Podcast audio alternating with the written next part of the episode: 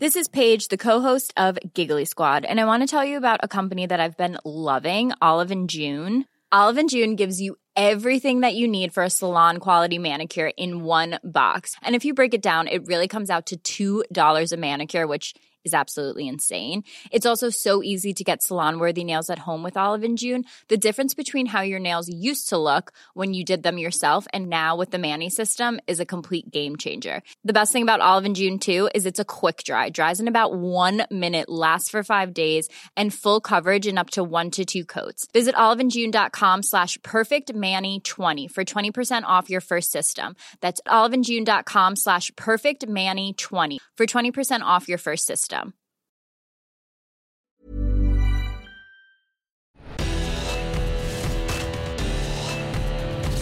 Verbalathleten. Die Stimmen von Eurosport. Herzlich willkommen zu Verbalathleten, die Stimmen von Eurosport. Mein Name ist Daniel Lerche. Im Skispringen hat er wirklich so gut wie alles erreicht. Olympiasieger mit der Mannschaft, Weltmeister, mehrfach Gold bei der nordischen Ski-WM, deutscher Meister natürlich sowieso dazu Sportler des Jahres und Gesamtweltcupsieger. Die Rede ist natürlich von Martin Schmidt. Martin, grüß dich, schön, dass du da bist. Hallo. Hi, hallo. Martin, so viele Titel, so viele Erfolge.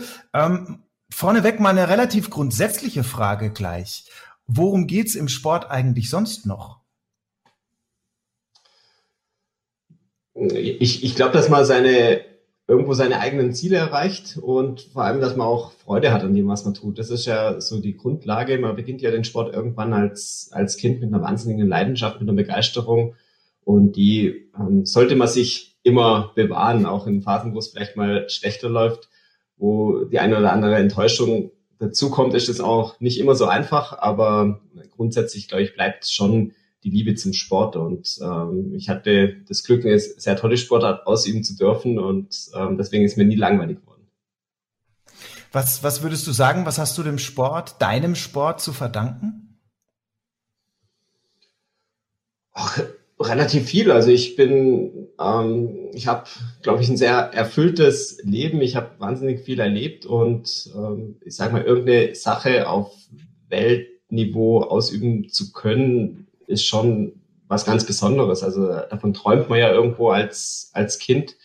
Und ähm, ja, ich hatte wie viele andere einfach auch den, den Traum, irgendwann mal ähm, ja, einen Sport professionell ausüben zu können und oder auf höchstem Niveau ausüben zu können. Und das, den Traum konnte ich mir erfüllen und äh, dafür bin ich schon dankbar. Und grundsätzlich will ich auch sagen, bin ich in der Phase schon auch irgendwo gewachsen, habe mich entwickelt. Also man ist ja immer so die Summe aller Erfahrungen, die man gemacht hat im Leben und ähm, deswegen bin ich so, wie ich bin. Umgekehrt hat denn, hat denn der Sport dir auch irgendwas zu verdanken? Was würdest du sagen? Ja, ich glaube, man, man soll sich da nicht äh, so, so wichtig nehmen. Also ich mache mhm. mir da wenig äh, Gedanken drüber. Natürlich hab, bin ich in einer Phase gesprungen oder war mit dem Sven zusammen, Sven Hannawald zusammen in einer Phase aktiv, wo das Skispringen wahnsinnig viel geboomt hat. Da haben wir sicherlich unseren Teil dazu beigetragen und ähm, ich hoffe, dass wir auch äh, viele junge Springer ähm, begeistern konnten und dazu animieren konnten, den tollen Sport aus, auszuüben. Aber ansonsten mache ich mir da keine Gedanken drüber, was ich jetzt für eine, für eine Wirkung hatte auf, auf den Sport oder für den Sport. Wie Martin Schmidt zu dem Wort wurde, der er heute ist, das fasst jetzt äh, zumindest in Teilen die, die Kollegin Birgit Hasselbusch mal für uns zusammen. Fest steht jedenfalls, während andere dem Gold ein Leben lang oft hinterherlaufen, wurde er sozusagen direkt ins Gold hineingeboren. Und bitte. Das Haus der Schmitz in Villingen-Schwenningen war ein Eldorado für den kleinen Martin. Auf dem Dachboden hatte der Vater eine Turnhalle mit Matten, Barren und Ringen aufgebaut. Im Garten gab es eine Minisprungschanze. Mit drei Jahren stand Martin zum ersten Mal auf Skiern. Mit sechs sprang er todesmutig eine richtige Schanze hinab. Sein älterer Bruder Thomas, ein nordischer Kombinierer, hat ihn auf den Geschmack gebracht. Haltungsnoten 1a, Noten in der Schule, eher unauffällig, meldete sich nie. Später bei seinen Studiengängen in Köln und Leipzig Martin Schmidt jedes Mal top of the class, der Beste. Hoch hinaus also wie beim Skispringen. Mit 28 Weltcup-Erfolgen, zweimal Gesamtweltcupsieger, viermal Weltmeister, mit der Mannschaft bei Olympia zweimal Silber und einmal Gold in Salt Lake City. Ein Teamplayer ist Martin Schmidt, der gemeinsam mit Sven Hannawald das Skispringen richtig bekannt gemacht hat. In Sachen Rivalität meint Martin, ich lege viel Wert auf Gerechtigkeit. Es ging immer vernünftig zu, man sei nie handgreiflich geworden. Auch nicht als etliche Liebesbriefe im eigens eingerichteten Raum für Fanpost anflogen. Irre Geschenke wie gebastelte Skisprungschanzen aus Marzipan und Schokolade. Harald Schmidt sagte mal über Martin Schmidt, viele Mädchen wollen mit ihm jetzt den V-Stil üben. Ein Schwiegermuttertraum, dessen größter privater Erfolg ist, seine Frau kennengelernt zu haben. Mit Andrea hatte zwei Kinder, Leonard und Johanna, drei und fünf, und in starker Konkurrenz zum Vater steht Feuerwehrmann Sam. Fernsehmann Martin bei Eurosport gibt es seit 2014. Sein erster selbstironischer Kommentar damals wegen seines badischen Dialekts, na hoffentlich werde ich nicht untertitelt. Ein Highlight als Experte über den Medaillenregen der Kollegen zu berichten, mit denen er selbst noch im Team war. Oder aber nach einer Wettkampfabsage wegen heftiger Winde vor der Kamera zu improvisieren. Und was geht einem so hinterher durch den Kopf, nachdem in Innsbruck ein gelöster Ski mit Affengeschwindigkeit einem knapp am Kopf vorbeigerauscht ist? Martin versucht einfach aus jeder Situation das Beste zu machen, ruht in sich. Daher auch ein guter DSV-Talentscout. Die Karriere nach der Karriere? Er engagiert sich ehrenamtlich für eine Krebsnachsorgeklinik, hat zudem gemeinsam mit seinem Manager und dem einstigen Skisprungkonkurrenten Simon Ammann eine Agentur für Sportmarketing gegründet. Zauberhaft, dass beide als Harry Potter-Doubles durchgehen könnten. Seine Idole, der Bruder, Martin Niken, Dieter Thoma und ja, meint Martin Schmidt fast beiläufig, zu Hause in Freiburg laufe er auch schon mal einem anderen Bundesadler, Yogi Löw, über den Weg. Ein weiterer Beweis, dass dieser Top-Skispringer absolut auf dem Boden geblieben ist. Also dieses Bild, dieses Bild finde ich sehr, sehr schön. Ich stelle mir das, ich stelle mir das gerade vor. Ähm, Freiburg, Sonnenschein, diese beschauliche Stadt, Drogeriemark, Martin Schmidt, bepackt mit ähm, Klopapier, Windeln, Feuchttüchern, stolpert vor dem vor dem Regal für Gesichtscreme natürlich in einen gewohnt nachdenklichen Yogi Löw. So war's, stimmt's? Genau so muss es gewesen sein. So war es nicht ganz. Ah, Aber wie war's denn? Es, es könnte natürlich so sein. Beim Essen das letzte Mal. Okay. Oder, okay. Im, oder mal im Stadion. Ist, ist äh, Joachim Löw für dich ähm, in irgendeiner Form ein Vorbild? Ja, es ist natürlich Wahnsinn, wie er den deutschen Fußball ähm, geprägt hat in, in, in, den letzten Jahren oder in, ähm, ja jetzt seit ähm, über, muss ich rechnen, seit 15 Jahren. Also es ist schon enorm, was er für Spuren hinterlassen hat und ähm, wie er immer es immer wieder schafft, sage ich mal, die, die Mannschaft ähm, auf, auf Top-Niveau zu halten. Und ja, schon sehr, sehr beeindruckend. Und eben, also ich glaube, bei ihm äh, spricht einfach die Leidenschaft und äh, für den Sport, für den Fußball und ähm, eben sehr sympathisch. Und ja, ich glaube, der Fußball hat ihm tatsächlich sehr viel zu verdanken. Hintergrund der Frage war natürlich das Stichwort Bundestrainer. Ähm, ist es ein Fernziel für dich? Natürlich nicht im Fußball, sondern im Skisprung auch klar. Ja, Fußball ist schwierig. ähm, im, im, Skispringen, ja, ähm, mal gucken. Also natürlich äh, hat der Trainerjob einen wahnsinnigen Reiz, aber es ist mhm. auch eine, eine gewaltige Aufgabe und ähm, dem bin ich mir bewusst und ich habe jetzt das nicht als erstes Karriereziel. Ich habe andere Aufgaben im Moment, die mich sehr erfüllen und ähm, Bundestrainerjob, da muss ich, glaube ich, noch ein bisschen, bisschen älter werden. Und im Moment jetzt auch mit äh, zwei kleinen Kindern daheim, da ähm, wäre ich ehrlich gesagt auch ein bisschen zu viel unterwegs. Und ähm, da äh, könnte ich nicht, sage ich mal, das reinbringen, was man reinbringen müsste in der Position. Aktuell bist du ja beim DSV als ähm, Talentscout unterwegs für die Altersgruppe 15 bis 17 gib uns mal so ein paar Tipps, beziehungsweise den jungen, ambitionierten Springern. Was muss ein guter ähm, Skispringer mitbringen oder was muss ein junger Skispringer mitbringen, um mal ein guter zu werden? Ein richtig guter. Ja, natürlich braucht man gewisse körperliche Voraussetzungen im, im Skispringen, äh, die sich auf der einen Seite natürlich auch noch entwickeln, gerade in dem Altersbereich. Äh, da ähm, ist man ja noch lange nicht am Ziel, sondern da ähm, bereitet man vieles vor. Körperlichen Bereich, man muss im, im Skispringen sollte man sehr sprungkräftig sein, also ähm, gute ähm, Dynamik in, in Absprung legen können. Ähm, ein bisschen Mut braucht man für die ganze Geschichte, ein gutes Körpergefühl. Ähm, und ja, man darf nicht zu schwer sein. Also ist, äh, im Skispringen war früher so, es wird immer so bleiben, man bewegt sich in der Luft. Ähm, wenn man ein bisschen leichter ist, tut man sich auch leichter.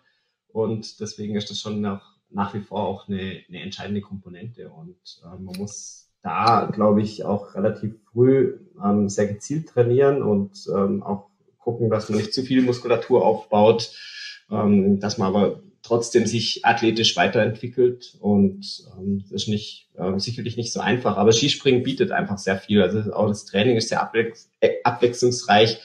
Man macht viel im koordinativen Bereich und ähm, ist sehr vielseitig und deswegen ist gerade in dem Alter einfach auch sehr, sehr wichtig, dass man Spaß an dem hat, was man tut. Und ähm, ich glaube, Skispringen ist ein, Sport, ein Sport, der sehr viel Spaß macht.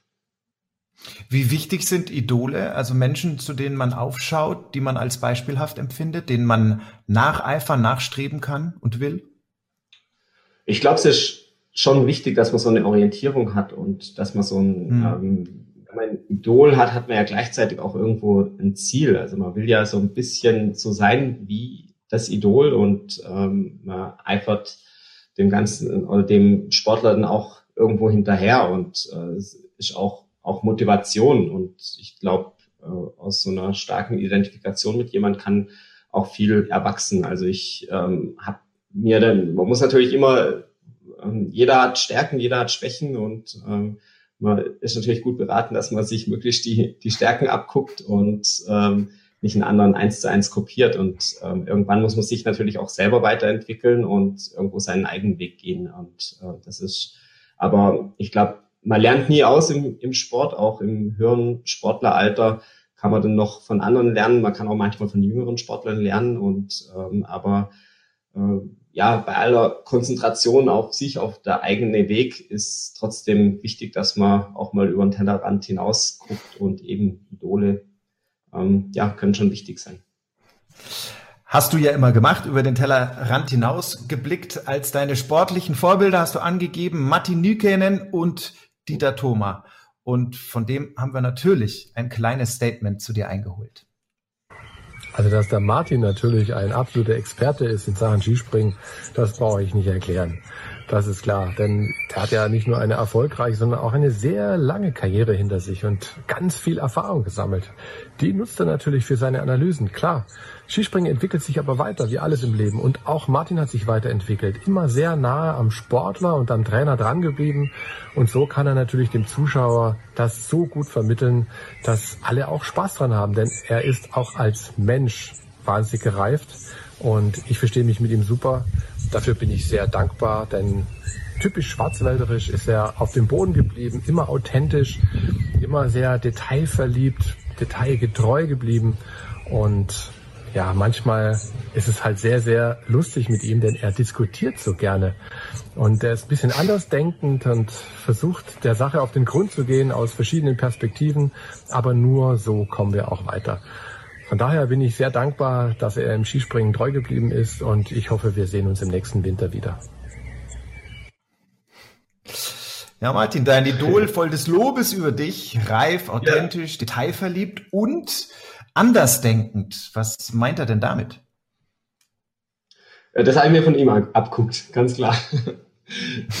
ja, Dieter war auch ähm, früher schon immer einer, der, der Dinge hinterfragt hat und ähm, mhm. ja, ich glaube, das hat ihn weiter weitergebracht äh, und er hatte auch eine sehr beeindruckende Karriere, hatte oft auch mit, mit Verletzungen zu kämpfen und ähm, sonst wäre wahrscheinlich ähm, wäre noch erfolgreicher geworden, war ein unglaublich guter, ähm, begabter Skispringer, ein harter Arbeiter und ähm, eben er hat mich in meiner, zu Beginn meiner Karriere eben durfte ich noch mit ihm in der Mannschaft sein und ich habe extrem viel von ihm gelernt und habe natürlich als junger Sportler zu ihm aufgeguckt und äh, eben habe extrem viel von, von ihm gelernt, einfach wie man sich in in der Welt äh, bewegt, was, was es alles braucht, um erfolgreich zu sein und ähm, so die, die Akribie tagtäglich ähm, so ins Training reinzubringen, auch äh, wie man sich dann auf einen Wettkampf vorbereitet, auf ein Großereignis vorbereitet, dass man da einfach nochmal ein paar Prozent mehr rauskitzelt und sich selber optimiert. Das waren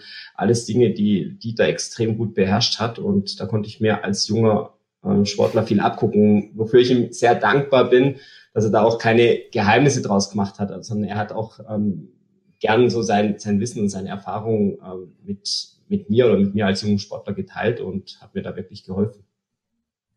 Aber dieses Andersdenken, meint er damit, äh, dass du, dass du irgendwie ein Querkopf bist? Nö, aber ich habe schon meine, meine eigene Meinung. Also ich habe, ähm, hm. glaube ich, eine, eine starke eigene Meinung. Ich ähm, mache mir immer ein, Bild von der Situation und glaube nicht alles ähm, sofort, was vielleicht ähm, gesagt wird. Also wenn es richtig ist, glaube ich schon, aber ähm, eben ich, ich hinterfrage auch die Dinge und versuche auch Dinge aus verschiedenen Blickwinkeln zu sehen. Und ähm, da ist einfach zwangsläufig so, dass äh, dass man auch mal eine eigene Meinung, äh, eine andere Meinung hat, wie beispielsweise jetzt auch ein, ein Trainer. Das ist äh, ganz, mhm. ganz normal, aber ähm, dann diskutiert man es aus und ähm, kommt im Idealfall einen Schritt weiter. Und da sind wir uns, glaube ich, grundsätzlich sehr, sehr ähnlich.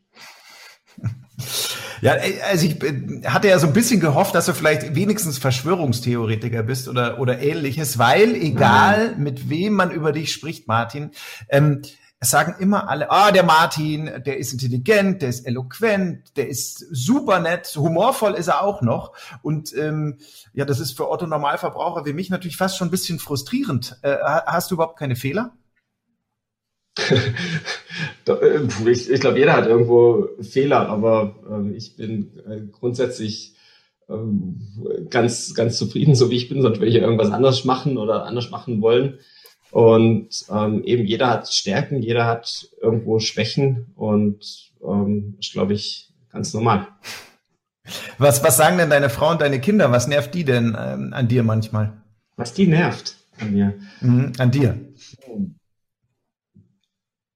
Vielleicht, wenn ich mich auf eine Sache konzentriere, dass ich dann ähm, keinen keinen Blick mehr nach links und rechts habe, sondern dass ich dann äh, sehr schnell sehr im Tunnel bin. Ja. Beispielsweise. Nein, immerhin etwas. Und dann nur schwer ansprechbar bin. Und manchmal rede ich, bisschen, ja auch manchmal rede ich auch ein bisschen zu wenig, vielleicht. No, also bis jetzt äh, finde ich es gut. Du redest genau richtig. Okay. Wir hatten es über, wir hatten es über Matti Nykenen. Ähm, ja. der, der, hatte ja in der Tat ähm, ähm, auch eine dunkle Seite. Der war nicht nur ein absolutes Skisprung-Genie, sondern hat eben auch dieses Lotter- und Lasterleben sehr genossen. Diese, diese dunkle Seite, weil du ihn ja auch als Vorbild angibst, ähm, fasziniert die dich dann auch so ein bisschen?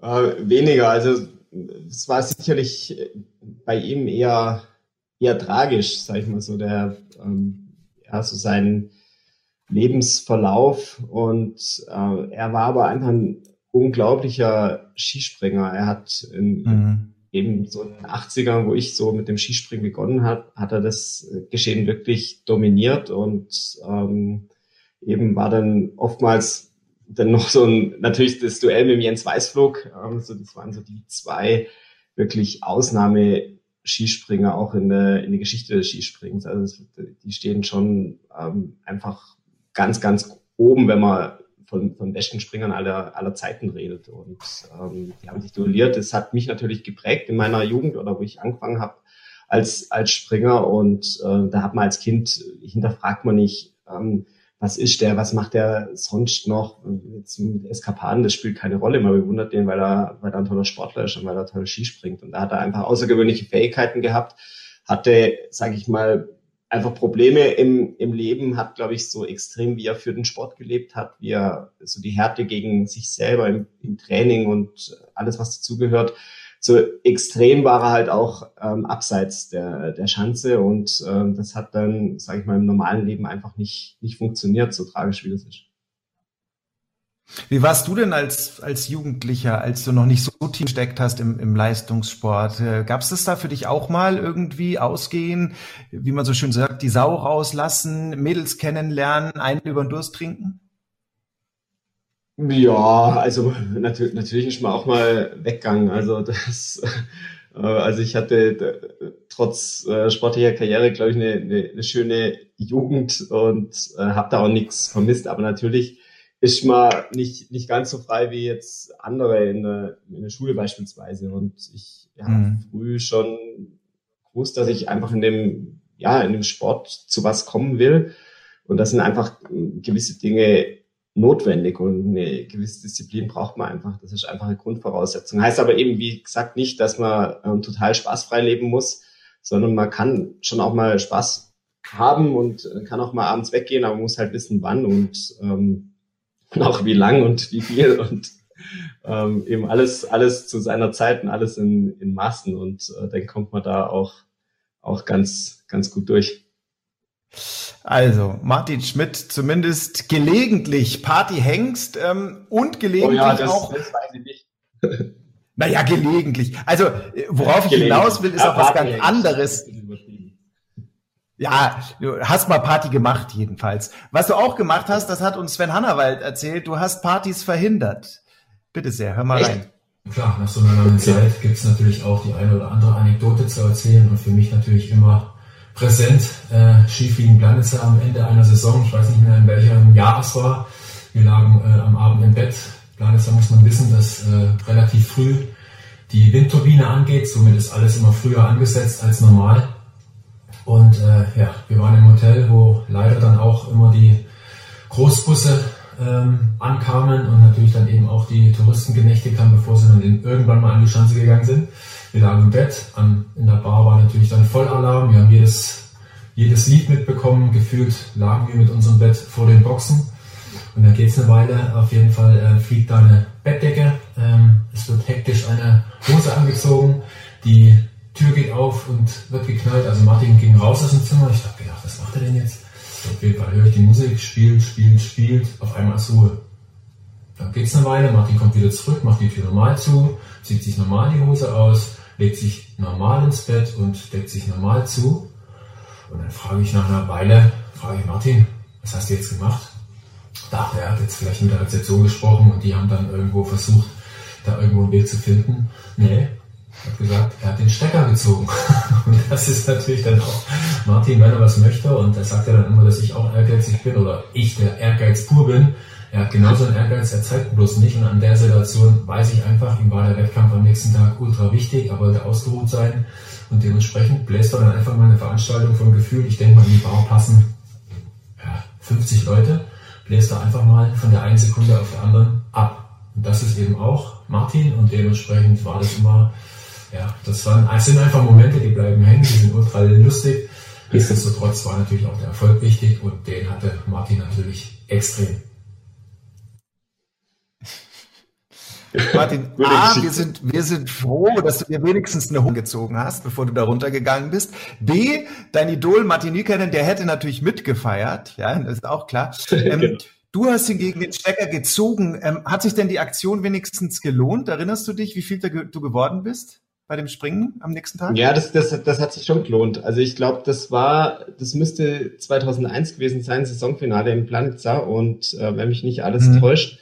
Und ähm, da ging es noch um, um Skiflug-Weltcup gegen, ähm, gegen Adam Malisch und äh, das äh, konnte ich dann wirklich, ähm, das konnte ich dann wirklich gewinnen. Also die Aktion hat sich, hat sich gelohnt. Und ähm, ganz grundsätzlich war es einfach so eine, äh, so eine Sache, einfach Skifliegen ist ja eine auch ein bisschen eine, was Besonderes, ist auch, ähm, sag ich mal, ja, nicht ganz ungefährlich und man will schon nicht so eine, wie eine Sache sein.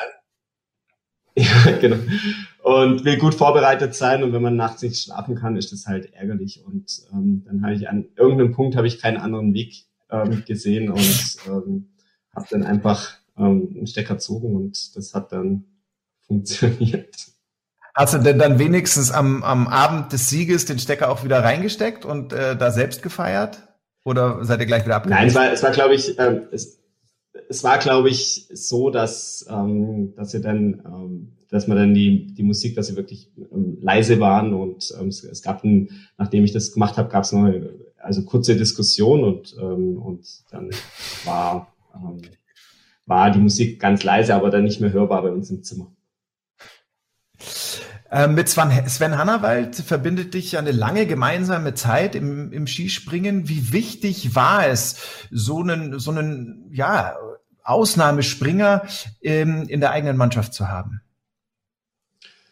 Ja, war extrem wichtig. Also ich glaube, das war ähm, unsere beiden Karrieren wären ohne den anderen in der Form wahrscheinlich nicht, nicht möglich gewesen, weil wir uns einfach mhm. ähm, gegenseitig auch im, im tagtäglichen Training gepusht haben und immer eine Orientierung hatten und immer einen Antrieb hatten, ähm, besser zu werden. Und es gab ja immer Teilbereiche, sag ich mal, wo der, wo mal der eine stärker ist oder wo der andere stärker ist. Und äh, da äh, guckt man natürlich, wie man, wie man da rankommt in, in jeweiligen Bereich. Und ähm, deswegen haben wir äh, da, glaube ich, schon sehr äh, voneinander profitiert. Und wir hatten ja erst ähm, eben vier Jahre älter wie ich, aber trotzdem hat man so einen relativ äh, parallelen Karriereverlauf. Wir waren dann ähm, zusammen in der ersten der B-Mannschaft und, ähm, und das war auch noch eine Phase, wo, weil wir es vorher hatten, da ähm, waren wir auch manchmal noch ein bisschen unterwegs abends, äh, zusammen noch mit meinem, äh, mit meinem Bruder ähm, und äh, hatten da auch eine, eine ganz, ganz gute Zeit. Äh, übrigens, weil es vorher falsch war, Thorsten heißt mein, mein Bruder, wurde vorher zum Thomas gemacht, äh, ist natürlich der Thorsten.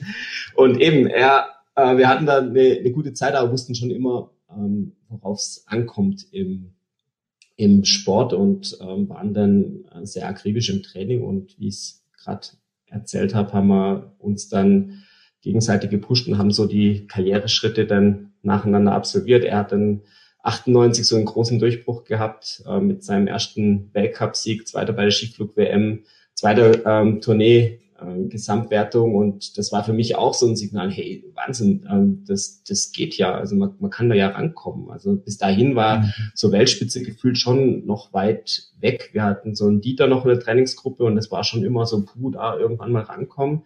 Und hat Sven den, den Schritt gemacht und es war für mich auch eine wahnsinnige Motivation, da auch ähm, ranzukommen. Und im Jahr drauf ist mir gelungen mit meinen ersten Weltcup-Siegen. Aber wie schafft man das? Also ähm, das ist ja dann schon so ein Spannungsverhältnis äh, Freund, Mannschaftskamerad, aber eben auch Gegner. Wie kriegt man das unter einem einen Hut?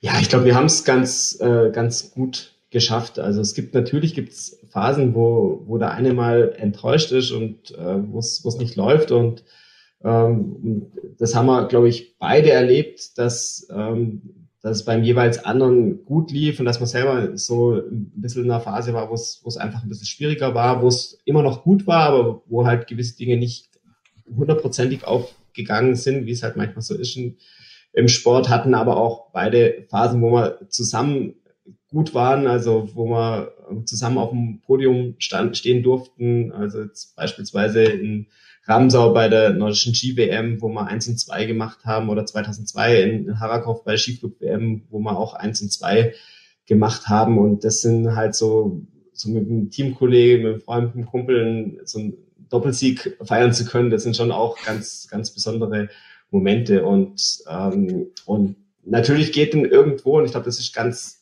normal, wenn man sich so zu einem Weltklasse-Sportler entwickelt, dann hat jeder auch ein bisschen einen anderen Weg und ein, ein bisschen einen anderen Umgang mit, mit so Drucksituationen und ähm, ja. ja, es ist halt jeder anders und jeder ent entwickelt so ähm, ja sein, sein System und seine Art, so einen, einen Tag zu gestalten und, und für den Sport zu leben. Und ähm, da ist nicht mehr alles im Einklang, was aber nicht heißt, dass man sich nicht versteht, sondern ähm, man geht halt einfach sehr gezielt seinen Weg und ähm, hat nicht mehr in allen Bereichen halt Berührungspunkte.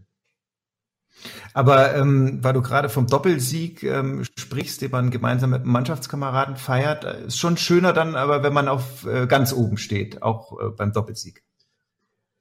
Ja klar, aber das ähm, natürlich, wenn man, wenn man die Chance hat zu, zu gewinnen, ist man, ist man lieber Erster wie Zweiter. Aber trotzdem haben wir, glaube ich, immer auch so gesehen, dass es einfach schwierig ist, überhaupt auf dem Podest zu stehen und ähm, dass jede mhm. Medaille ähm, einfach ein, ein Riesenerfolg ist. Und ähm, man weiß auch, ich glaube, Sven wusste, wie viel ich investiert habe ähm, für den Sport. Ich wusste, wie viel er investiert hat. Und das, das ist einfach enorm. Und da muss man dann einfach, äh, einfach auch einen Hut ziehen und äh, gratulieren. Und das haben wir auch immer, immer gemacht. Also ähm, das war auch, es war auch, äh, bei uns von, von den Trainern, äh, damals mit Reinhard Hess als Bundestrainer, Henrik Glass ähm, und äh, Wolfgang Steyert, unser langjähriger Heimtrainer, die haben das auch intern sehr, sehr gut äh, moderiert. Und wir haben ähm, immer, also wir haben ja sehr viel gewonnen in, in der Phase.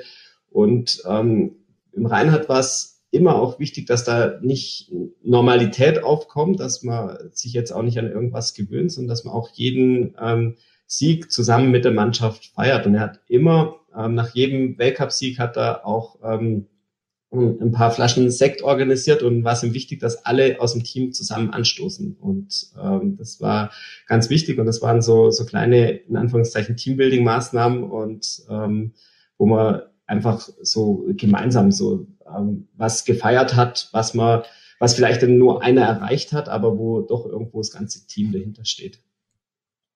Klingt äh, wahnsinnig harmonisch, glaube ich dir auch, äh, absolut. Trotzdem, wie ist es denn, äh, wenn man als Führender unten steht ähm, und der andere sitzt oben auf dem Balken? Denkt man dann nicht, ja, Hanni, komm, jetzt lass gut sein, mach ruhig irgendwie mal 30 Zentimeter weniger jetzt?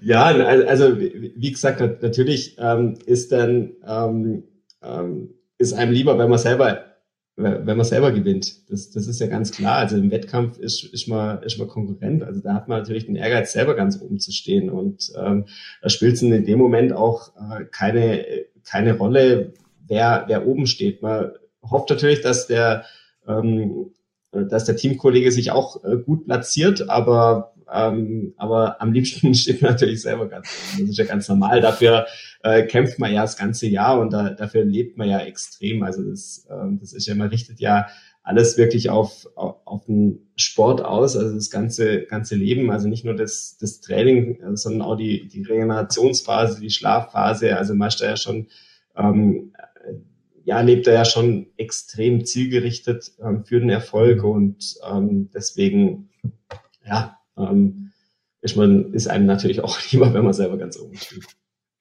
Gibt's Aber das weiß jeder. Das, das, das, weiß jeder. Ja, das ist ja auch normal. Ja, ja. ja. Das ist auch völlig normal, klar. Ähm, äh, das ist auch nicht nur im Sport so. Ja, das ist ja im, im wahren Leben so. Jeder steht gerne an eins. Ja, ähm, ja. Gibt es denn im Skispringen ähm, auch Psychospielchen in der, in der Sportart, die ja so auf Konzentration aufgebaut ist? Relativ wenig eigentlich. Also mhm. eigentlich verschwindend gering und äh, vielleicht manchmal, wenn dann vielleicht unbewusst noch, also aber richtige Psychospielchen jetzt gerade in der Wettkampfsituation eigentlich nicht. Man macht vielleicht mal so ein, äh, so, so ein kleines Späßchen, wenn, ähm, wenn man weiß, man hat jetzt ähm, irgendwo ein, ja, man, man hat irgendwo einen Lehrgang oder ein Trainingscamp, wo wo man springt an der Schanze, dann kommt ein anderes Team, dann guckt man natürlich schon, dass die Anlaufluken ähm, relativ weit unten sind, dass die anderen auch, auch sehen, wie gut man ist. Und ähm, also so vielleicht ein bisschen was und, ähm, und da erlaubt man sich vielleicht auch mal einen, einen Spaß eher jetzt mit, mit dem Teamkollege, das, das haben wir schon, schon auch mal gemacht, dass man ähm, dass wir im Biken mal ein bisschen weiter runtergesteckt haben, wo man eigentlich nicht springen kann, wo, es man aber hinterher doch sieht, dass es der eine oder andere noch ähm, versucht oder nicht so viel Spaß hat. Aber das sind wirklich Ausnahmen. Also jetzt richtige Psychospielchen gibt's eigentlich nicht, weil das heißt eigentlich, wenn man sich mit einem anderen beschäftigt und versucht, einen anderen ähm, aus der Ruhe zu bringen, dann ähm, ist man ja selber nicht bei der Sache. Und ähm, wenn jemand irgendwas versucht in die Richtung, habe ich das für mich immer so ge gewertet, okay, wunderbar, der konzentriert sich nicht auf sich, ähm, schon ein Pluspunkt für mich. Und ähm, deswegen muss man auch sagen, es, es geht sehr fair zu im, im Skispringen, im Weltcup und ähm, es sind mhm. alles eher auch ein bisschen nicht so extrem extrovertierte Leute, ähm, also alle relativ ähm, gelassen, würde ich sagen, und, ähm, und habe das selber nie so erlebt. Also relativ wenig Raum für Dirty Talk im, im Skispringen. Was die Gelassenheit angeht, da noch mal zu Sven Hannawald. Ähm, als der seinen Burnout hatte und ähm, dann aufgehört hat mit dem Skispringen, was hat das denn mit dir gemacht? Als Mannschaftskamerad, als Freund?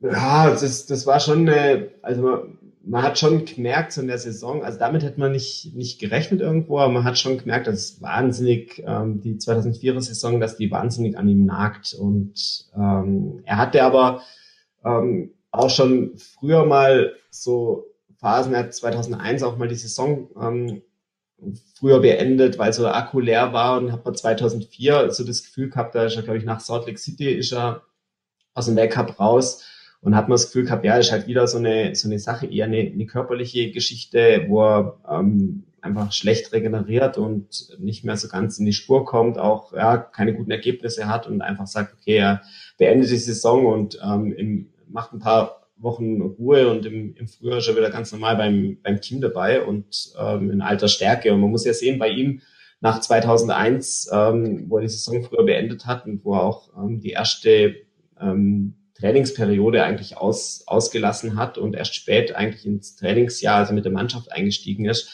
ähm, hat er seine größte Saison gehabt mit einem, ähm, mhm. mit einem Vierfach-Sieg bei der Vierschanzentournee und ähm, deswegen ähm, hat man eigentlich gedacht, okay, der wahrscheinlich kommt er wieder stärker zurück aus, aus der Situation und, und es war dann, es war nicht so. Also man hat es dann schon, schon mitgekriegt, dass es doch eine, eine ernstere Geschichte ist und, ähm, und ja, das war dann schon irgendwo ein, ein Schock und ähm, schade, dass er eigentlich nicht mehr, ähm, nicht mehr einen Weg zurückfinden konnte. Aber hat dir das auch Angst gemacht? Also ähm, Sven hat ja über auch deinen Ehrgeiz gesprochen, dass der mindestens so groß ist wie seiner. Hast du nicht äh, in dieser Situation manchmal eben auch die Bedenken, oh, das könnte mir auch passieren, ich muss aufpassen? Nee, eigentlich, eigentlich nicht. Also ich, äh, wahrscheinlich ist das auch die Gefahr, dass man selber denkt, ähm, so, ähm, mhm. ja, das äh, passiert schon nicht. Also ich habe das aber auch in der Phase auch nicht hinterfragt. Also ich hatte das Gefühl, dass ich, äh, in der Phase lief es ja bei mir auch nicht gut.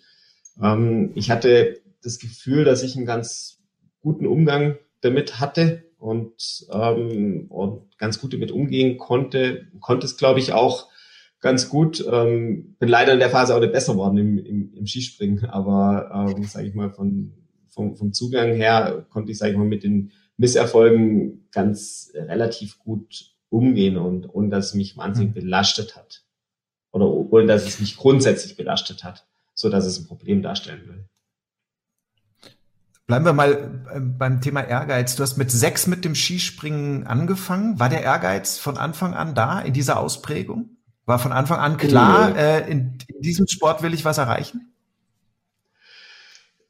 Ja, das war eher ein Traum. Also es war, war jetzt nicht, nicht realistisch, dass ich äh, gesagt habe, okay, ich will da, ich, ich habe da jetzt mit, mit klein, mit, mit sechs jetzt schon einen Karriereweg. Ich habe einfach den Sport gemacht, weil es mir wahnsinnig viel Spaß gemacht ähm, mhm. hat. Und vorher im Beitrag ist ja ähm, ein bisschen, äh, ja, erzählt worden. Wir hatten ja daheim, mein Bruder und ich, wir hatten ja äh, Wahnsinnsbedingungen. Äh, mein, mein Papa hat äh, viel für uns gemacht, äh, dass wir jetzt Sport machen könnten, aber das war alles ohne den Hintergrund, dass wir jetzt mal Spitzensportler werden, sondern es war einfach das Ziel, dass wir einfach jetzt im sportlichen Bereich einfach eine breite Ausbildung haben, dass wir uns bewegen können, dass wir einfach viel lernen und ähm, daraus ist dann was ähm, entstanden im, im sportlichen Bereich und dass wir das Skispringen gewählt haben, war eigentlich auch ein, eher ein, ein Zufall. Und ähm, das hat für uns beide sehr gut äh, funktioniert. Wir hatten Spaß dabei und wir haben eben da dann auch unseren Freundeskreis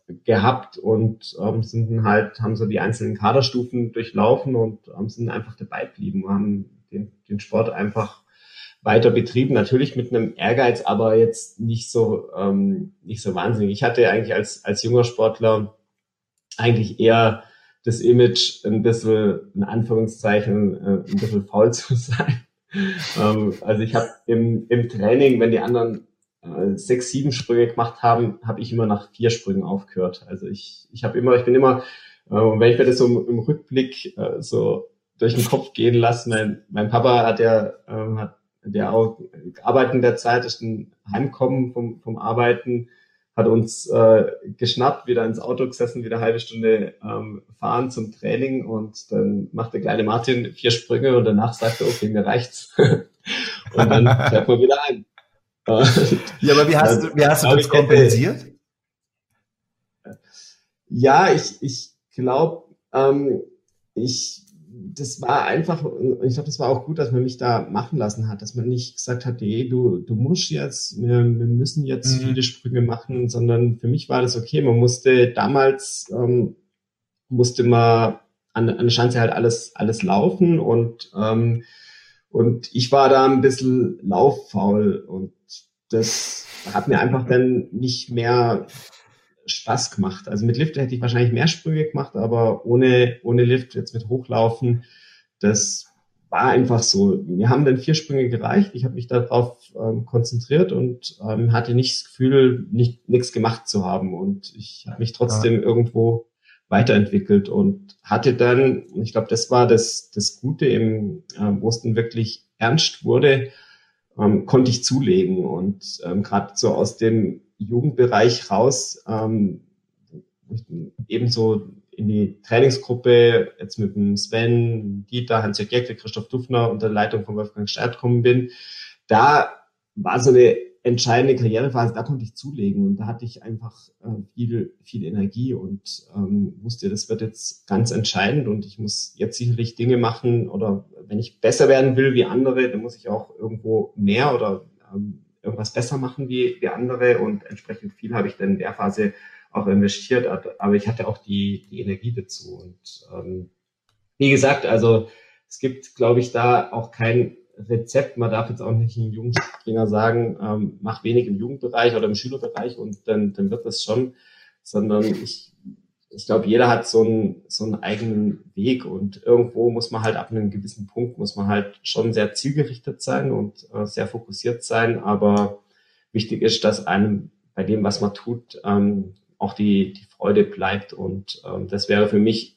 in der Jugendphase in der Schülerphase, glaube ich, eher ein Killer gewesen, wenn da jemand gesagt hätte, du musst jetzt aber. Du bist deinen Weg gegangen und du bist ihn sehr lange gegangen. Also das fällt ja auf bei dir. Du hast ähm, mit äh, 36, du warst gerade 36 geworden, hast du erst deine Karriere beendet. Bist da hinten raus auch durch durchaus schwierige Zeiten gegangen. Und die Frage, die sich natürlich stellt, warum eigentlich? Also warum hast du so lange an dem Skispringen festgehalten? Du hattest ja alles, du hattest ja alles erreicht.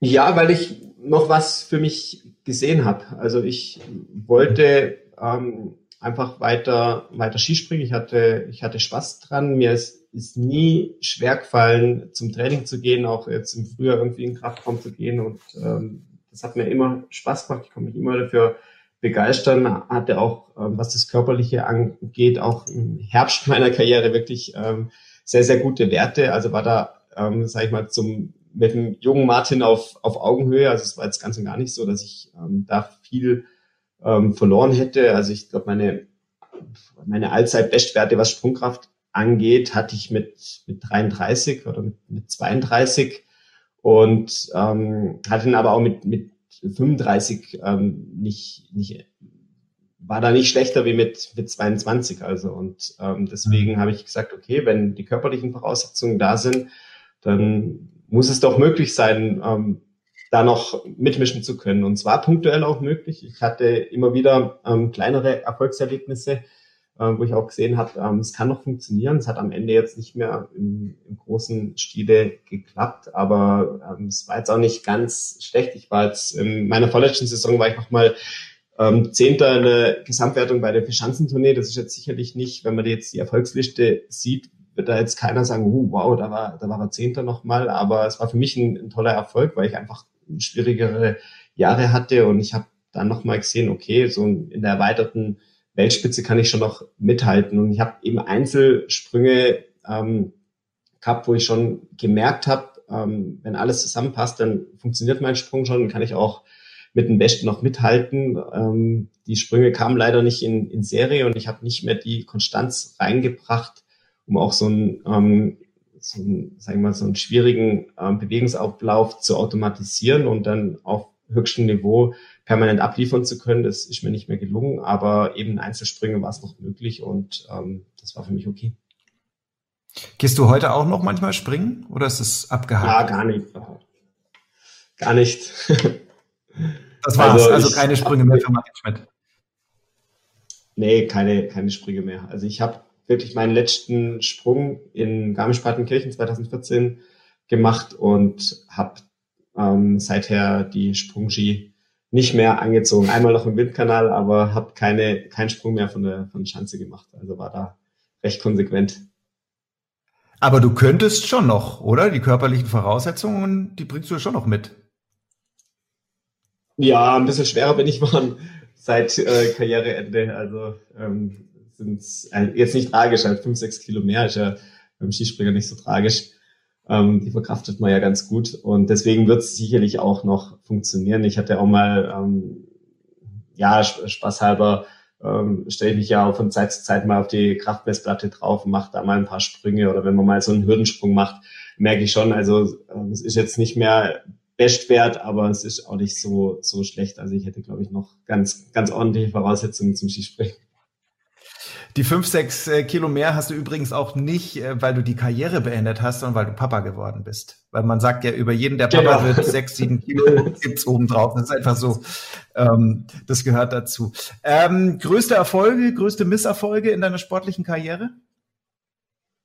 Ach, äh, größte Erfolge es ist immer schwer, was ähm, rauszustellen, weil jeder Wettkampf hat oder jeder Erfolg hat eine eigene, eigene Geschichte und hat was Besonderes. Für mich war immer ein, ein ganz großes Ziel, Gesamtweltcup ähm, zu gewinnen und ähm, wo ich ein erste Mal 1999 einen Gesamtweltcup gewonnen habe, das war schon ein, Traum, der dann Erfüllung ging. Das war ähm, nicht einfach am letzten Wochenende noch im Zweikampf mit Janne Ahonen und ähm, dazwischen war es schon so, ich hab, hatte einige Wettkämpfe ausgelassen der Saison und ähm, es war eigentlich fast schon nicht mehr möglich. Ich hatte, glaube ich, zwischenzeitlich 250 Punkte im Gesamtweltcup Rückstand und ähm, konnten ähm, zum Ende der Saison doch noch, ähm, sag ich mal, zu meinen Gunsten entscheiden. Das war schon ähm, ähm, echt genial und ähm, das war mir immer wichtig. Also man, man träumt ja von viel, aber einfach sagen zu können, okay, ich bin dieses Jahr der beste Skispringer und ich bin momentan der beste Skispringer auf der Welt, das war immer ein großes Ziel und das bildet halt der Gesamtweltcup am besten ab. Und die Misserfolge, die lassen wir jetzt einfach weg. Wie, wie war das? Miss? Misserfolge, ja. Niederlagen, Pleiten, wie auch immer du es nennen willst, gab es im Leben von Martin Schmidt sportlich keine? ich glaube, die gab es zuhauf, oder? Also ähm, das. Was hat denn besonders wehgetan?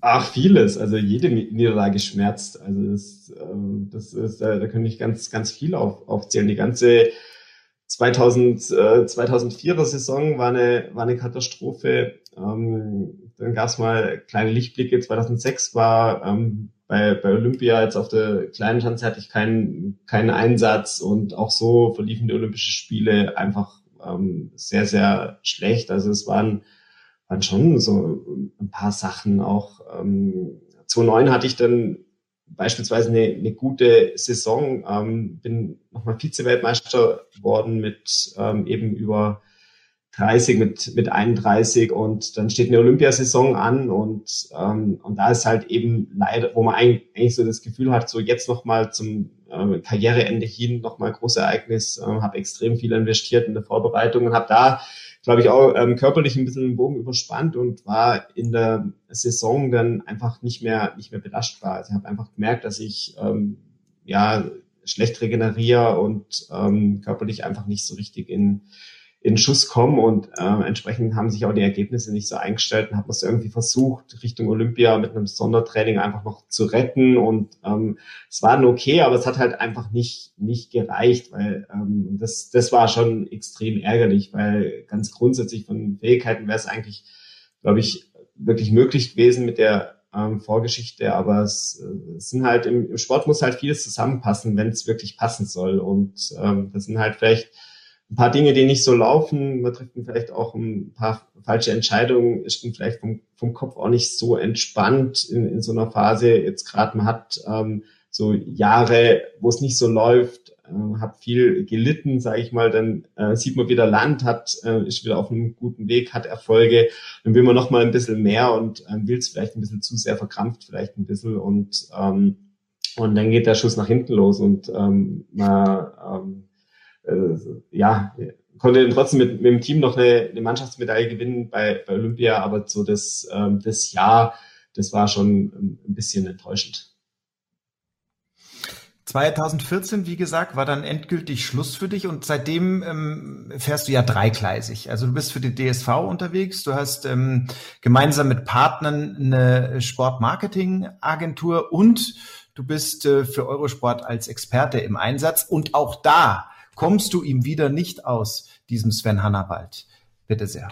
Ein extrem flacher Anlauf, ein komplett anderer Rhythmus beim Abspringen und die Chance auf einen ganz weiten Flug. Das ist das Finale der Verschanzentournee in Bischofshofen. Es waren anstrengende Tage. Die Springer sind müde, körperlich und mental. Doch der Druck ist weiter hoch. Und nun kommt die mit Abstand größte Umstellung auf der Tournee. Vom Springen in Innsbruck auf das Finale in Bischofshofen. Die mega Herausforderung. Der Anlauf in Innsbruck hat eine Neigung von 35 Grad, also 70 Prozent Gefälle. In Bischofshofen geht es nur mit 50 Prozent Gefälle nach unten. Für Skispringer ein riesiger Unterschied. Der Grund? Die gesamte Anlage wurde 1941 in die Natur gebaut und der Berg ist oben einfach nicht so steil. Dieser Charakter wurde bei allen Modernisierungen bewahrt.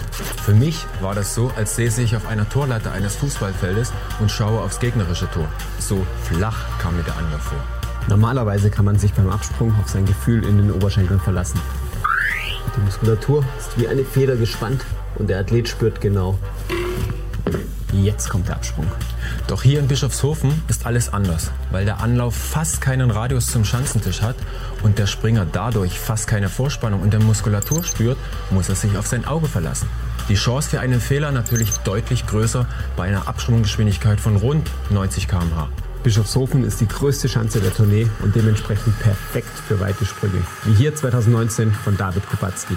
Der aktuelle Schanzenrekord beeindruckende 145 Meter.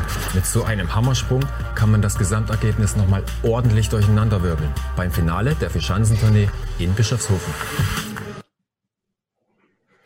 Martin, wie ist es, sich da so selbst zu sehen? Um, oh, ganz okay. Was ist denn, was macht denn den Reiz für dich aus, als äh, Eurosport-Experte zu arbeiten? Ja, erst einmal haben wir ein, ein Wahnsinnsteam. Also ähm, mit, mit dem Sven ist genial, aber ähm, eben auch alle, die ähm, sonst noch mitwirken, eben Matthias Bielek, der es äh, kommentiert, äh, Gerhard Leinauer noch, äh, der mit mir moderiert oder bei WM denn die Birgit Nössing. Also wir haben da schon ein, ein tolles Team und auch die ganzen ähm, Jungs, die die Beiträge machen, die hinter der Kamera sind, ähm, Regie machen. Also es ist einfach wirklich ein toller Zusammenhalt und es macht wahnsinnig viel Spaß und äh, Reiz macht es natürlich als ehemaliger Skispringer. Man lebt ja für den Sport, also das ist ja schon eine, eine mhm. große Leidenschaft und wenn man weiter in dem Sport aktiv sein kann, dann ist es ähm, einfach eine, eine coole Sache. Also man äh, fiebert natürlich gerade bei so sowas wie Vierschanzentournee, da fiebert man natürlich besonders mit. Das ist ähm, eh schon äh, dick angestrichen im, im Kalender und äh, wenn man selber vor Ort sein darf, das Ganze aus einer anderen Perspektive miterlebt. Man kann sich ja immer ganz gut in die Sportler reinversetzen und weiß so, was, äh, was sie denken, was sie fühlen und ähm, das dann aus einer anderen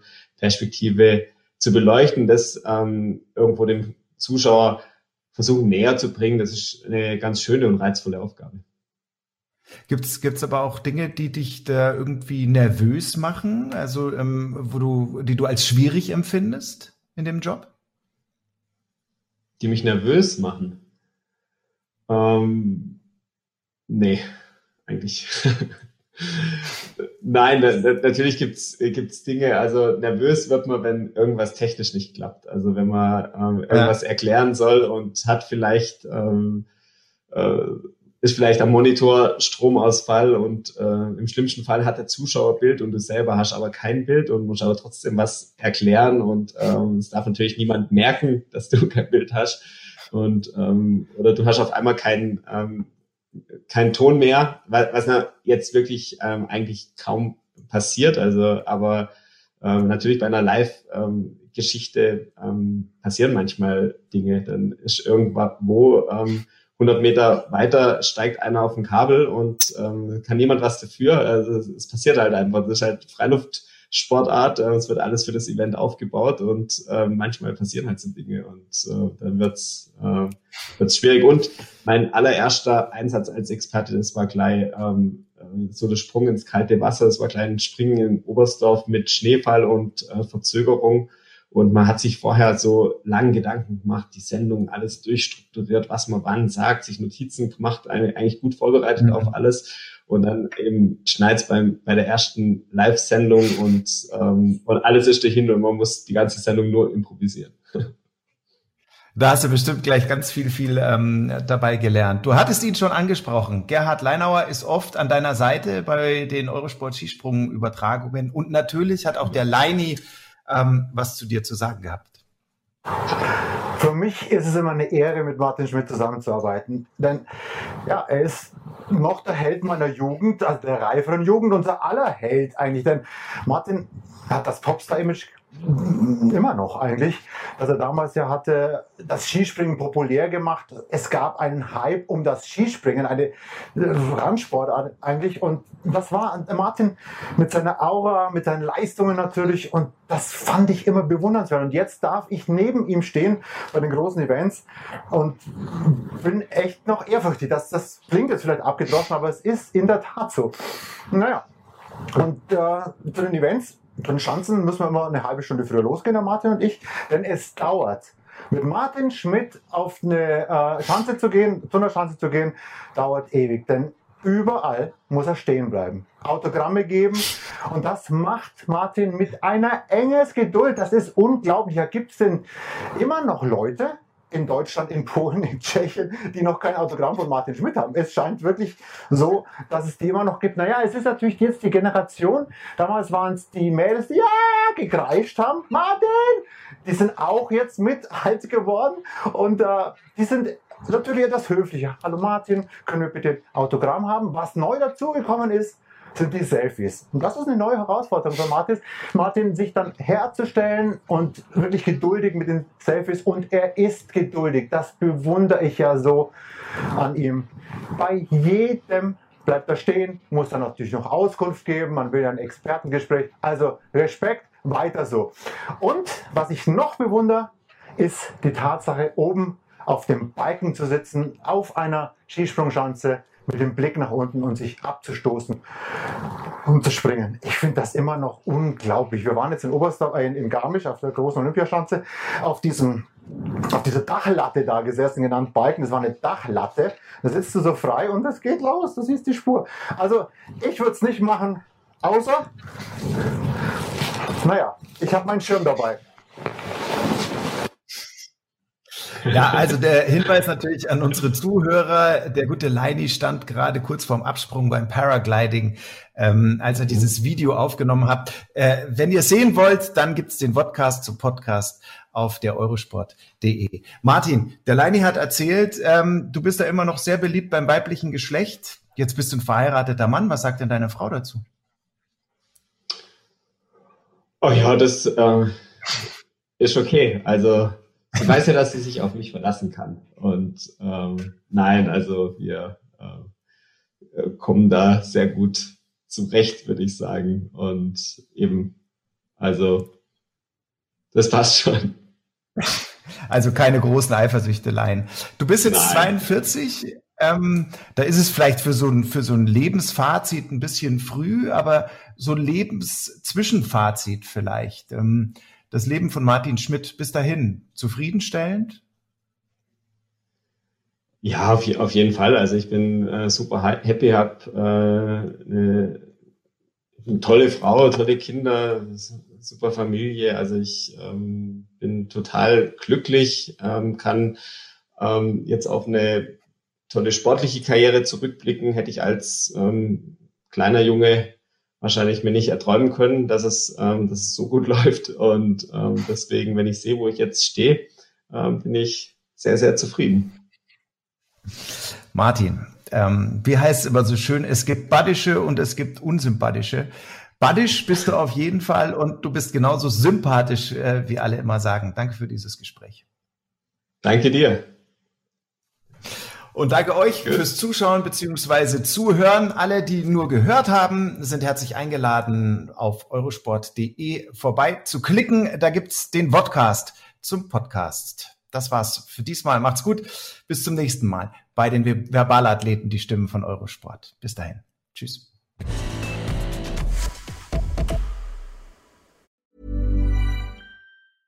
Mom deserves the best, and there's no better place to shop for Mother's Day than Whole Foods Market. They're your destination for unbeatable savings, from premium gifts to show-stopping flowers and irresistible desserts. Start by saving 33% with Prime on all body care and candles. Then get a 15-stem bunch of tulips for just $9.99 each with Prime. Round out Mom's menu with festive rosé, irresistible berry chantilly cake, and more special treats. Come celebrate Mother's Day at Whole Foods Market.